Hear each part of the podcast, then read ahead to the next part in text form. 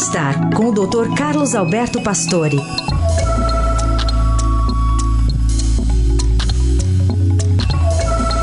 Fala, doutor Pastore, tudo bem? Bom dia, Carol. Bom dia, ouvintes. Bom, vamos falar sobre longevidade saudável hoje. Queria que você trouxesse aqui para a gente alguns nortes. O senhor menciona sempre é. a importância de alimentação e cuidados com atividade física, por exemplo. Eles estão incluídos nessa, nessa cartilha? Sim.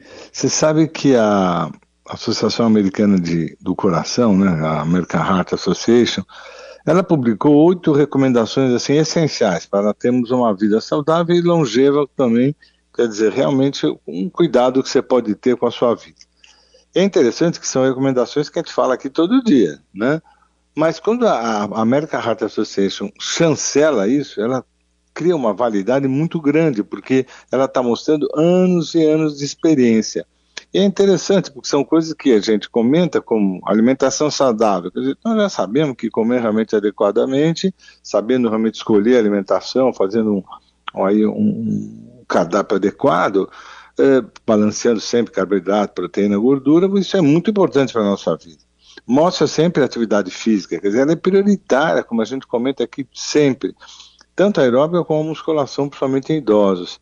Parar de fumar, não vou nem comentar, porque acho que isso já tá, todo mundo já sabe por quê.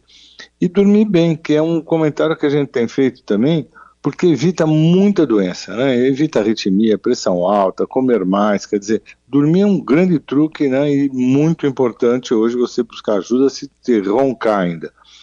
E manter o peso, quer dizer, a obesidade é uma doença inflamatória grave, agride o organismo, facilita a doença cardiovascular, Quer dizer, a busca do peso não é só estético, ele traz realmente um benefício muito grande.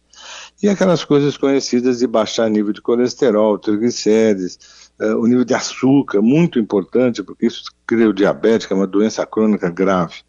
E isso faz com que também a gente consiga controlar a pressão arterial e assim evita eventos agudos como infarto e derrame. É, é, são coisas assim, puxa, mas a gente ouve toda hora, mas realmente a chancela deles foi muito importante, que é exatamente o que a gente vem comentando aqui há muito tempo. Né, uhum. E Harvard aponta uma, alguma, um direcionamento mais específico sobre qual dieta melhor, qual exercício melhor, enfim, alguma coisa nesse aspecto ou não? Tem algumas coisas que eu acho importante comentar sobre isso.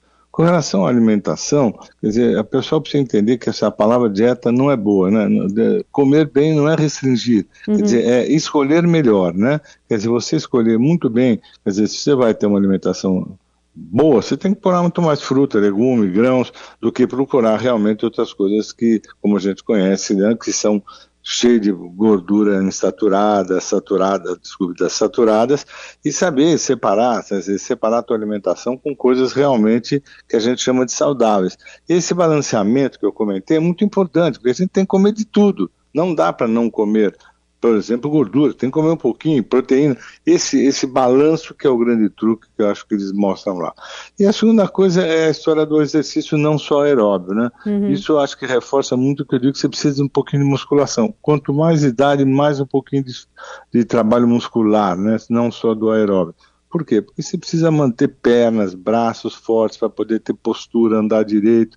Então, acho que são duas recomendações que vêm junto com isso que a gente também já tinha reforçado. Uhum.